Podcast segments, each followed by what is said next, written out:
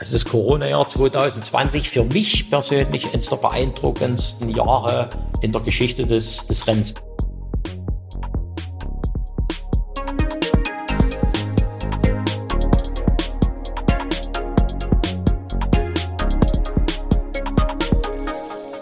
Rat mal, der Fahrradpodcast von So geht Sächsisch.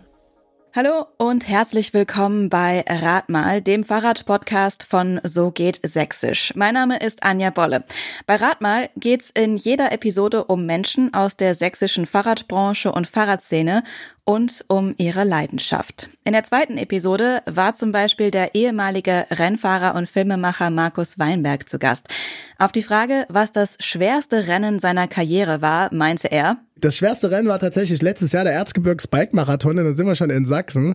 Ich bin das nämlich früher gefahren, als ich noch topfit war. Da bin ich das in vier Stunden gefahren, die 100 Kilometer um Seifen, von, organisiert von Albrecht Dietze. Ist ja das älteste Mountainbike-Rennen Deutschlands, der älteste okay. Mountainbike-Marathon Deutschlands. Mhm. Und ähm, wofür ich ähm, acht Jahre vorher vier Stunden gebraucht habe, habe ich jetzt auf einmal sechs Stunden gebraucht. Es war bitterkalt, ich war total verschlammt, es war einfach, aber irgendwie dachte, aufgeben gibt's nicht. Nee. Ähm, das war für mich so jetzt in meinen Gedanken so das schwerste Rennen.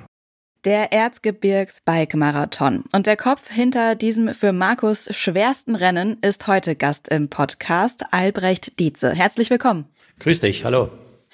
Albrecht, der Erzgebirgs-Bike-Marathon findet dieses Jahr zum 30. Mal statt. Wir wollen heute auf die Anfänge schauen, darauf, wie Corona das Event beeinflusst hat und wie es in Zukunft in Seifen weitergeht. Aber erstmal wollen wir dich ein bisschen kennenlernen. Du bist begeisterter Ausdauersportler, Radfahren, Triathlon, Langlauf, machst du alles. Wurde dir das in die Wiege gelegt oder gehört das einfach dazu, wenn man im Erzgebirge aufwächst? Also in die Wiege gelegt, äh, bei mir jetzt denke ich eher nicht. Die, also meine sportlichen Anfänge waren eher unspektakulär. Meine Eltern haben sich wahrscheinlich gedacht, es wäre ganz gut, ihren Sohn in den, in den Skiverein zu geben. Es wäre ganz förderlich, wenn er ein bisschen Sport treibt und haben mich im Trainingszentrum abgegeben.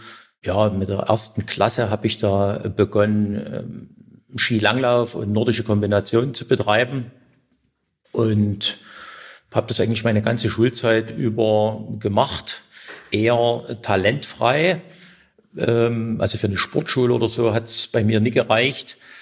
Und mein Vater war aber aktiver Ausdauersportler, Rennsteigläufer und Skilangläufer. Und nach der Schule bin ich dann unmittelbar in diese Volkssportszene eingestiegen und ja, habe da sozusagen angeknüpft, konnte immer ganz gut Ausdauer und ja, nach der Wende gab es natürlich dann neue Möglichkeiten mit Mountainbiken und äh, ja, Triathlon und so weiter. Und dann hat es die Begeisterung erst richtig entfacht und so haben die Dinge ihren Lauf genommen. Also es hat schon Spaß gemacht und war jetzt nicht ein Zwang, dass man von den Eltern gezwungen wurde, jetzt zum Sport zu gehen. Überhaupt nicht, überhaupt nicht. Ich war froh, dass ich sozusagen meine ganz guten Fähigkeiten im, im Ausdauerbereich dann nutzen konnte und war immer, war immer eine Leidenschaft, da ein Stück weit sich zu quälen und, und ja, war immer toll, Gleichgesinnte zu treffen auf diesen, auf diesen Veranstaltungen und ja, ist natürlich auch immer ein Reiz, sich da äh, selber zu überwinden und, und die eigenen gesteckten Ziele äh, zu erreichen oder vielleicht auch Dinge zu schaffen, die nie jeder schafft. Du und dein Vater Günther haben den Erzgebirgs Bike Marathon vor 30 Jahren gegründet. Woher kam die Idee? Kam das auch von diesem Reiz, sich zu quälen? Ähm, nee, die Idee war eher die oder, oder es war praktisch so, wir waren schon zu DDR-Zeiten, wie gesagt, auf Volkssportveranstaltungen unterwegs. Da gab es ja diesen großen Rennsteiglauf und als gelernte Skilangläufer, wenn man so will, gab es im, im Isergebirge in Tschechien einen ganz traditionellen äh, Skilanglauf, den Iserlauf. Und wir hatten dann, wir waren auch schon immer mit dem Fahrrad unterwegs, aber das Radmaterial war ja äh, vor der Wende nicht so, nicht so schön. Und dann gab's die, die tollen Mountainbikes und die äh, schönen Rennräder. Und dann hatten wir Anfang der 90er ähm, gehört, dass es da in, in der Schweiz auch äh, Mountainbike-Marathons gibt und haben uns einfach gesagt, Mensch, so, ein, so eine Volkssportveranstaltung mit Mountainbikes, das wär's doch auch bei uns. Und so war die Idee entstanden. eigentlich eher unspektakulär. Die Idee war einfach, mit Mountainbikes was Ähnliches zu veranstalten, wie wir es aus dem Crosslauf äh, bzw. Skilanglaufbereich schon kannten. Und das Ganze wurde dann 30 Jahre erfolgreich umgesetzt. Was macht denn den Reiz des Erzgebirgs Bike Marathon aus? Was ist das Besondere daran? Ähm, ja, ich ist, ist schwierig zu sagen. Also vom Landschaftsbild her ähm, sind wir in einem, im Erzgebirge in einem eigentlich unspektakulären Mittelgebirge. Ich habe mich ehrlich gesagt schon jahrelang gewundert, weshalb die Leute so doch konstant in großer Zahl zu unserem Rennen kommen. Wir versuchen, denke ich, mit unseren Möglichkeiten ein gutes bis perfektes Rennen zu organisieren. Wir haben seit äh, Jahrzehnten treue Edelhelfer am Start und die machen das mit Herzblut und scheinbar ist es so, dass der Funke da überspringt auf die Teilnehmer, die merken das, dass wir äh, das wirklich mit Leidenschaft und Freude machen. Ich denke, uns gelingt es ganz gut, sozusagen den Spagat äh, zu bewältigen zwischen einem familiären äh, Radfest oder einem Familienfest und so einem professionellen Event. Also ich denke, das macht vielleicht eine kleine Besonderheit aus, aber eine wirkliche Besonderheit fällt mir schwer zu benennen. Dann nimm uns bitte mal gedanklich mit. Wie sieht ein normales Marathonwochenende dann aus? Welche Rennen und Events finden statt? Äh, wir starten am Samstag ähm, mit dem Kinder- und Familientag. Da geht's praktisch los mit einem mit dem EBM Mini. Das ist, äh, wie gesagt, für den Nachwuchs. Da, das startet mit den Laufrädern, also den allerjüngsten, geht dann hoch bis in die Jugendklassen. Im Anschluss haben wir schon seit einigen Jahren die Einrad-Sachsenmeisterschaft. Also das ist eine kleine verrückte Szene, die äh, praktisch eine, eine 15 Kilometer Strecke auf einem Einrad bewältigen. Ähm, danach gibt's ein kleines Gravel-Event, die Seifentour. Das ist so eine 25 Kilometer Tour ohne Zeitnahme. Die ist sozusagen für zum Einrollen gedacht für Teilnehmer oder für mitgereiste Freunde und Familienangehörige, die da äh, rund um Seifen eine schöne Strecke fahren und dann rechtzeitig zum, zum Kaffee sozusagen zurück zum Ziel gelangen. Und dann haben wir in diesem Jahr am Samstag startet um 16 Uhr der EBM 300. Das ist so ein verrücktes Ultrarennen äh, über 300 Kilometer, also eine Besonderheit zum Jubiläum. Und dann das Finale am Samstag gibt es so einen traditionellen Bergsprint, also ein, ein, kleines Event mit 60 Startern, die da einen recht steilen Berg, 500 Meter von Zuschauern angefeuert, dort bewältigen. Ist auch immer viel los, schönes Ding. Und dann haben wir noch abends äh, dieses Jahr das Champions Dinner, zu dem wir äh, Sieger und Siegerinnen der vergangenen Jahre eingeladen haben und zu denen äh, dann auch schon einige zugesagt haben. Also das könnte auch ganz gut werden. Und am Sonntag dann, ja, nach dem Motto, alles bleibt besser, dass die traditionellen Rennen 40, 70 und 100 Kilometer das wäre in kurzen Worten das Wochenende. Ich finde, das klingt für die, die teilnehmen und die, die dann zuschauen, nach einem super spannenden und abwechslungsreichen Wochenende. Wie sieht das denn dann für dich und dein Team aus? Wie stressig ist es? Das ist schon anstrengend. Äh, man steht da schon unter Spannung, will natürlich, wenn man viel investiert hat, äh, dann auch irgendwie den Erfolg sozusagen erzwingen, Pannen vermeiden. Aber wir haben schon Erfahrung und wie gesagt, wir haben gute, gute äh, Helfer, die eigenverantwortlich auch Dinge entscheiden und, und gestalten können. Ähm, seit vielen Jahren, wie gesagt, im Einsatz. Wenn das Ding einmal läuft, dann nimmt es eine gewisse Eigendynamik an, aber man ist schon die ganze Zeit äh, gehörig unter Anspannung, die sich erst dann löst mit der Siegerehrung am Sonntag. Und der schönste Tag ist eigentlich für uns ähm, der Montag, wenn wir alles wieder, wieder abbauen können und äh, auf ein hoffentlich erfolgreiches äh, Wochenende zurückschauen können. Wie hat sich der EBM denn über die letzten 30 Jahre entwickelt? Ja, über die Frage habe ich äh, schon häufig nachgedacht. Die ist mir schon das eine oder andere Mal gestellt worden. Ähm, so groß sind die Veränderungen eigentlich nicht. Also klar, es sind mehr Teilnehmer geworden, aber zum Beispiel unser Rundkurs ist geblieben. Es ist alles professioneller geworden. Äh, der Sport hat sich von einem reinen äh, Sport zu einem Lifestyle entwickelt.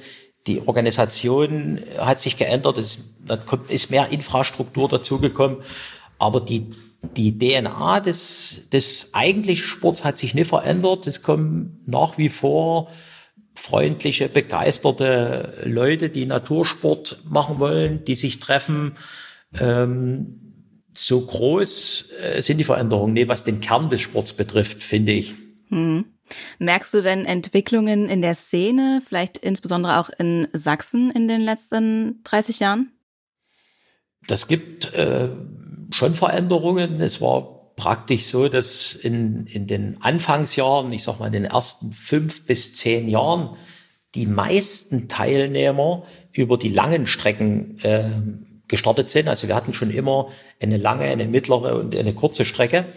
Und da war es eigentlich immer so, also früher so, dass der Großteil, also vielleicht zwei Drittel über die lange Strecke äh, gestartet sind und nur ein relativ kleiner Teil über die kurze Strecke. Und im Verlauf der Jahre hat sich das umgedreht. Also es ist mittlerweile so, dass trotz besserer Technik, vollgefederten Mountainbikes, besserer Infrastruktur, besserer Verpflegung und auch leichterer Strecken äh, die Tendenz dahin geht, eher doch die kurze oder die mittlere Strecke zu fahren. Und die lange Strecke, also die 100 Kilometer Strecke, eher teilnehmermäßig abnimmt. Paradox ist, dass die extreme Strecke, die wir dieses Jahr äh, anbieten, über 300 Kilometer, da hatte ich äh, praktisch 30 Startplätze zum 30. vorgesehen, also ein kleines Event für, für wenige Ausdauer-Junkies. Da war der Rand sofort äh, sehr, sehr groß und wir mussten dort recht schnell die Startplätze auf 50 erweitern, die auch ausgebucht sind. Es gibt da schon interessante Entwicklungen, die wir auch nicht immer so richtig erklären können. Auf die Highlights für das 30-jährige Jubiläum kommen wir gleich noch zu sprechen, aber gibt es ein Highlight aus den letzten 30 Jahren, was dir besonders gut in Erinnerung geblieben ist? Es gibt viele Gänsehautmomente. Das ist wirklich schwierig, äh, da dort äh, eins rauszupicken.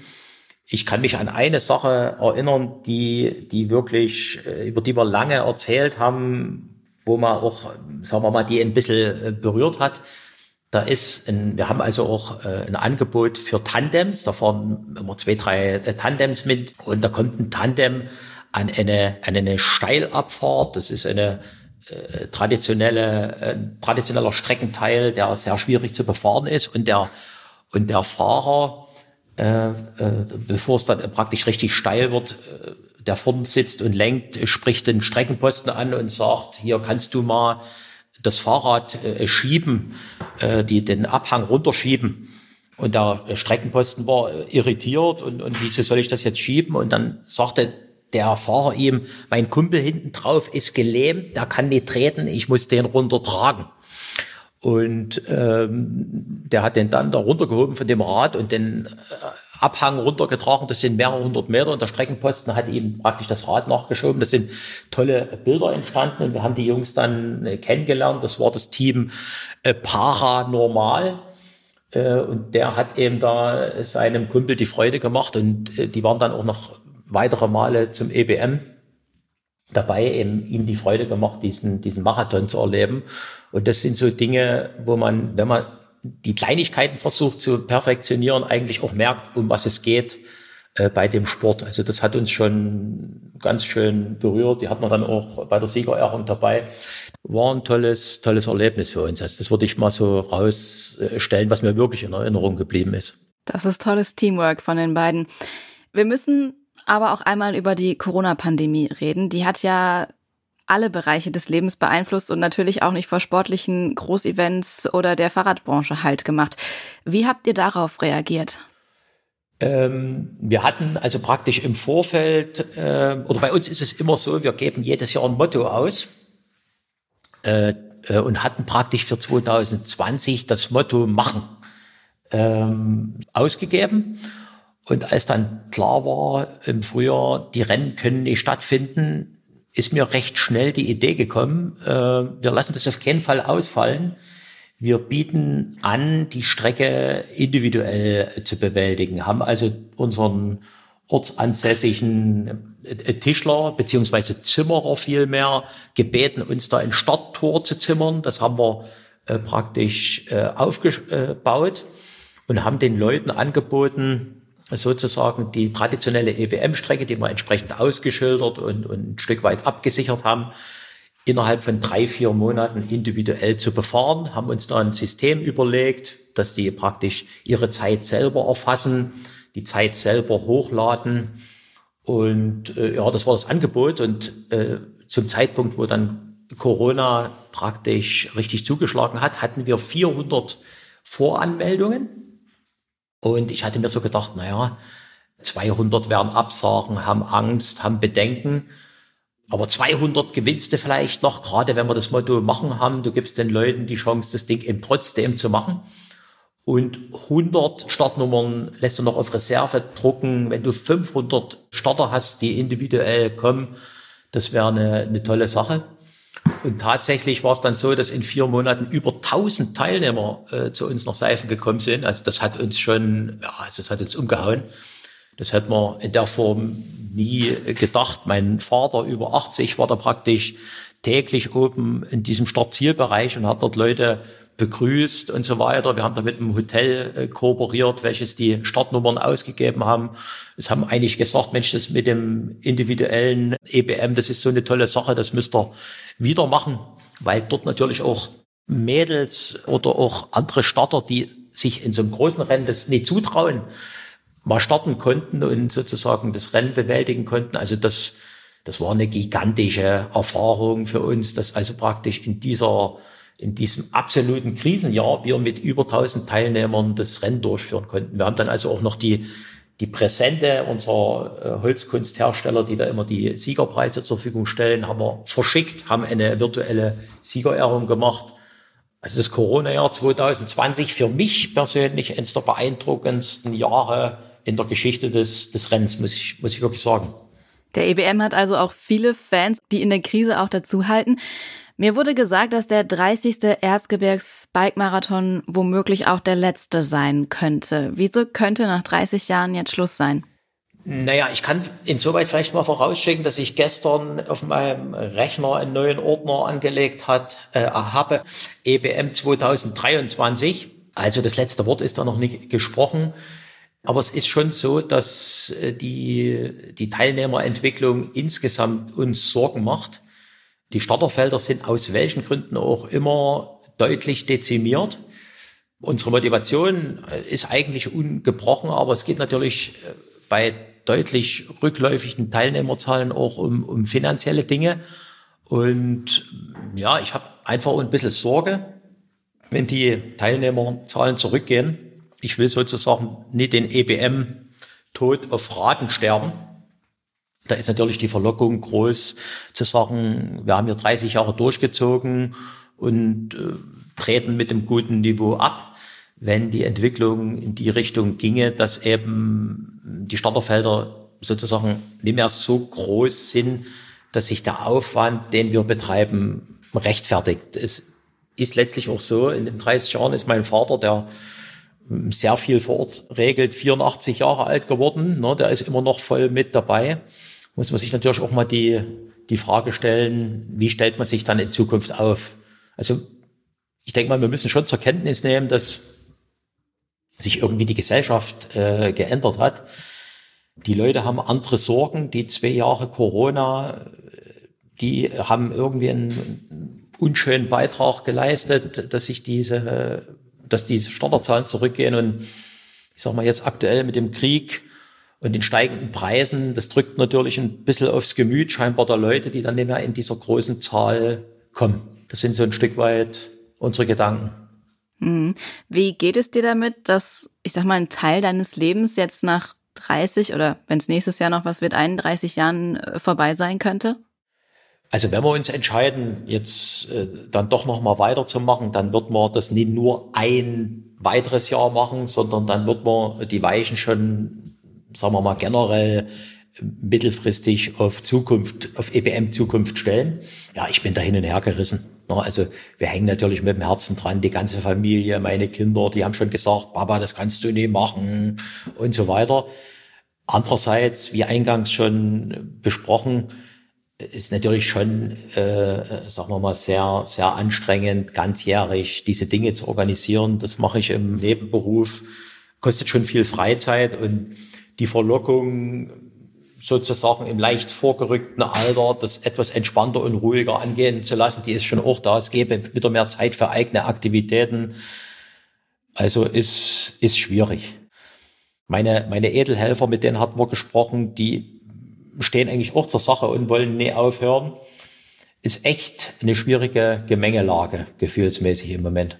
Habt ihr da schon festgelegt, wann ihr entscheidet, ob es weitergeht? Wir wollten es ursprünglich im Vorfeld schon entscheiden, um einfach äh, auch die Chance zu haben zu sagen, hey, jetzt machen wir noch eine große Party zum 30. und jetzt ist Schluss. Konnten uns aber da nicht durchringen, gerade mit den Helfern, mit dem, mit dem engen Kreis und haben dann gesagt, okay, wir verschieben das, wir schauen, wie sich die Dinge entwickeln im Bereich September, Oktober. Klassischer Anmeldestart immer am 1. Äh, Dezember dann. Die Dinge müssen vorbereitet werden. Also ich sage mal, spätestens Mitte Oktober muss die Entscheidung fallen. Gäbe es denn zum Beispiel auch alternative Pläne in der Schublade? Zum Beispiel, so wie es im Corona-Jahr war, dass man es einzeln anbietet? Ja, das, den, den äh, EBM Individual, den kann man natürlich so belassen, aber das ist, oder den würde man wahrscheinlich auch so belassen, weil dieser Aufwand ist natürlich viel, viel geringer. Aber eigentlich wollen wir ein Rennen. Also das, äh, so sehen meine Pläne äh, für die Zukunft eher nie aus. Also meine Gedanken gehen eher dahin, den Aufwand insgesamt zu reduzieren und das Rennen insgesamt trotzdem besser zu machen. Das klingt nach einem unlösbaren Widerspruch, aber ich habe da schon ein paar konkrete Gedanken. Man könnte ins Ortszentrum rücken. Man muss sicherlich einige Dinge auch unter dem Gesichtspunkt von Nachhaltigkeit hinterfragen. Der harte Kern, die Szene ist ja noch da. Ne? Also die sind extrem dankbar, die Leute, die trainieren, die sind sportbegeistert und, und eigentlich äh, kommen wir ein Stück weit auch vom Sport und, und nicht von der Tour, also oder von der Touristik her, sage ich mal. Also wenn es weitergeht, dann soll das schon ein richtiges Rennen sein. Am 6. und 7. August wird jetzt aber erstmal das Jubiläum des Erzgebirgs-Bike-Marathons gefeiert. Wie begeht man diesen runden Geburtstag einer Kulturveranstaltung? Abgesehen von jetzt zum Beispiel diesem Ultramarathon, habt ihr etwas Besonderes vor?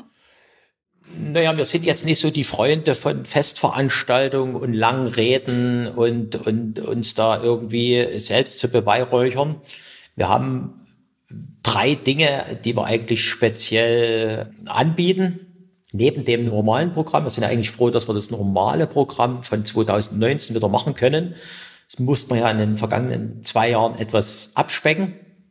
Aber wie gesagt, zusätzlich zum einen der EBM 300. Dazu muss man wissen, dass das ursprüngliche Rennen über zehn Runden ging, a 10 Kilometer, um auf die 100 Kilometer zu kommen. Und sozusagen in Erinnerung an diese zehn Runden fahren wir diese äh, zehn Runden jetzt wieder, nur dass eben die Runde 30 Kilometer lang ist, so dass sich die 300 äh, Kilometer ergeben. Also das ist das eine. Das andere ist das schon angesprochene Champions Dinner. Also wir wollen praktisch am Samstagabend in, in einem kleinen Festzelt Sieger und Siegerinnen der vergangenen Jahre äh, begrüßen bei uns und wollen die, so eine kleine Zeitreise haben wir da äh, vorbereitet und wollen natürlich in den entsprechenden Jahren auch die Sieger und Siegerinnen, die da sind, ähm, zu Wort kommen lassen und wollen mit denen sprechen, wie hat sich das entwickelt, seid ihr immer noch dabei, was habt ihr für Erinnerungen an den Sport, an das Rennen, was macht ihr heute? Und so weiter. Und es haben auch eine ganze Reihe zugesagt. Also es wird sicherlich unter anderem der erste und zweite EBM-Sieger von 94 und 95, dann der, der Seriensieger Thomas Nicke, der neunmal gewonnen hat, Seriensiegerin Claudia Seidel aus den 90ern. Also das, denke ich, werden tolle Begegnungen werden, zu denen natürlich auch andere Starter und Zuschauer und so weiter eingeladen sind. Gibt es ein kleines Buffet mit erzgebirgischen Gerichten, also Kartoffeln und Quark. Eher einfach, unspektakulär, aber könnte, könnte gut werden. Freuen wir uns drauf. Und dann gibt's den äh, sogenannten Classic Ride. Also wir haben sozusagen aufgerufen, äh, doch äh, wieder mal mit einem Mountainbike aus den 90ern, aus den Anfängen der 90er Jahre teilzunehmen. Und diejenigen, die praktisch mit so einem Original Retro-Bike und im Trikot aus den 90er Jahren starten, bezahlen kein Startgeld. Und da haben wir auch schon über 20 Starter jetzt, die da teilnehmen wollen. Also das könnte auch eine, eine tolle Sache werden. Also das sind so die drei Sachen, EBM 300, Champions Dinner und dieser Classic Ride. Wir haben, sagen wir mal, noch punktuell im Detail so Dinge. Wir haben also die Startnummer wieder kleiner gemacht, wie sie in den Anfängen war. Wir haben zum Beispiel das Logo unseres Hauptsponsors, das ist die Firma Scott, die uns seit 1993 unterstützt, haben wir praktisch in dem ähm, Style des Jahres 1993 draufgebracht. Das Logo hat sich also auch im Jahre der, im Verlauf der Jahre geändert, so dass die Teilnehmer schon irgendwie erkennen, dass hier sozusagen an die Anfänge ein Stück weit erinnert wird. Das Motto dieses Jahr lautet Urrennen, entsprechende T-Shirts und so weiter. Also so ein, so ein paar kleine Punkte haben wir da schon, um das Jubiläum würdig zu begehen. Du bist im Erzgebirge geboren, studiert hast du in Dresden, jetzt wohnst du wieder im Erzgebirge und du hast hier eine der wichtigsten Mountainbike-Veranstaltungen Deutschlands auf die Beine gestellt. Was macht Sachsen für dich zum Fahrradland?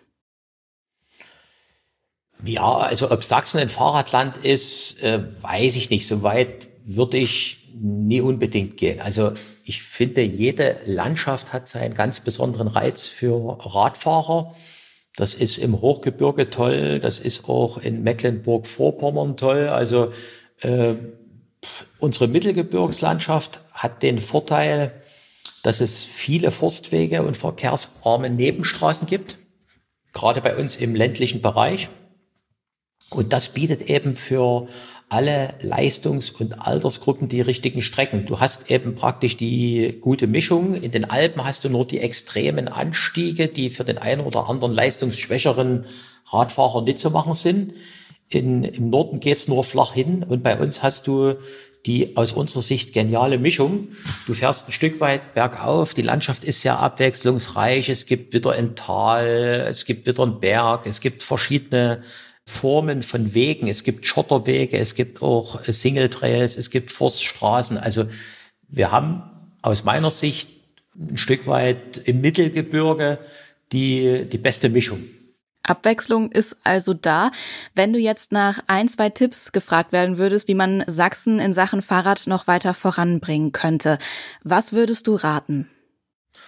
Ich denke, es wird schon sehr viel richtig gut gemacht. Also wir waren ja praktisch mit der reinen Veranstaltung am Anfang, aber mittlerweile gibt's ja auch tolle, tolle Projekte, die auf ganz andere Nutzergruppen, die nicht so sportlich affin sind, sozusagen reflektieren. Da gibt's den Stoneman, der individuell gefahren werden kann. Es gibt jetzt Blockline, ein tolles Projekt für Familien auf einfachen Strecken. Ich denke, das wird auch gut vermarktet, es wird gut kommuniziert. Ich denke, da passiert schon viel in die richtige Richtung. Um insgesamt noch besser zu werden, denke ich, uns müsste es gelingen, alle Anbieter zusammenzubringen. Also alle, die was mit, mit Radsport zu tun haben, Hotels, Betreiber von Strecken, Betreiber von Parks und, und Veranstalter, die müssen wir zusammenbringen, um die Kräfte zu bündeln, aber auch um als verlässlicher Partner von Politik und Verwaltung auftreten zu können. Also ich habe äh, ja die eine oder andere Diskussion schon zum Beispiel auch mit dem Sachsenforst, mit denen wir ein ganz, eine ganz gute Kooperation haben, was unser Rennen betrifft. Aber der Sachsenforst beklagt sich gelegentlich aus meiner Sicht zu Recht, dass alle möglichen Anträge gestellt werden, oft dann aber die Ansprechpartner fehlen und die Verantwortlichkeiten unklar bleiben. Also ich denke, man müsste sich bemühen, die, die Anbieter zusammenzubringen und die Kräfte zu bündeln. Und hier verschenkt man ein Stück weit noch Potenzial. Zum Abschluss würde ich von dir gerne noch deine Lieblingsausfahrt wissen. Das wechselt saisonal. Also ich bin ja, äh, wie eingangs schon äh, erwähnt, sozusagen ganzjährig unterwegs. Äh, Im Moment ist meine Lieblingstour eine Panoramatour rund um Seifen. Wir haben also ein kleines Projekt um den EBM an den Start gebracht. Das ist dieser sogenannte Gravel Cracker, also einfache Wege äh, und da gibt's eine 20 Kilometer Tour, die geht über sechs Berge rund um Seifen. Ist äh, also von den Höhenmetern mit 700 Höhenmetern auf 20 Kilometer recht anspruchsvoll. Aber in einer anderthalben Stunde nach Feierabend oder zwischendurch äh, schnell zu machen, das ist im Moment so ein bisschen meine Lieblingstour, weil sie auch tolle Ausblicke bietet eben von den Bergen in unsere schöne erzgebirgische Landschaft, in unsere Heimat. Da kann ich gut entspannen, fühle mich wohl. Das ist momentan mein Favorit. Das sagt Albrecht Dietze, Veranstalter und Gründer des Erzgebirgs Bike Marathon. Vielen Dank für das Gespräch. Gerne. Ciao, tschüss. Ihr wollt noch mehr über das Fahrradland Sachsen erfahren? Dann hört gerne in die anderen Folgen von Rad mal rein, dem Fahrradpodcast von So geht Sächsisch. Das könnt ihr überall tun, wo es gute Podcasts gibt, zum Beispiel bei Amazon Music, Spotify oder Google Podcasts. Und wenn euch diese Folge gefallen hat, dann empfehlt Rad mal doch gerne weiter. Außerdem findet ihr die bereits veröffentlichten Episoden von Radmal auch auf der Webseite www.sogehtsächsisch.de. Wenn ihr noch mehr über das Fahrradland Sachsen erfahren wollt, dann seid ihr dort genau richtig. Vielen Dank fürs Zuhören, macht es gut und bis bald.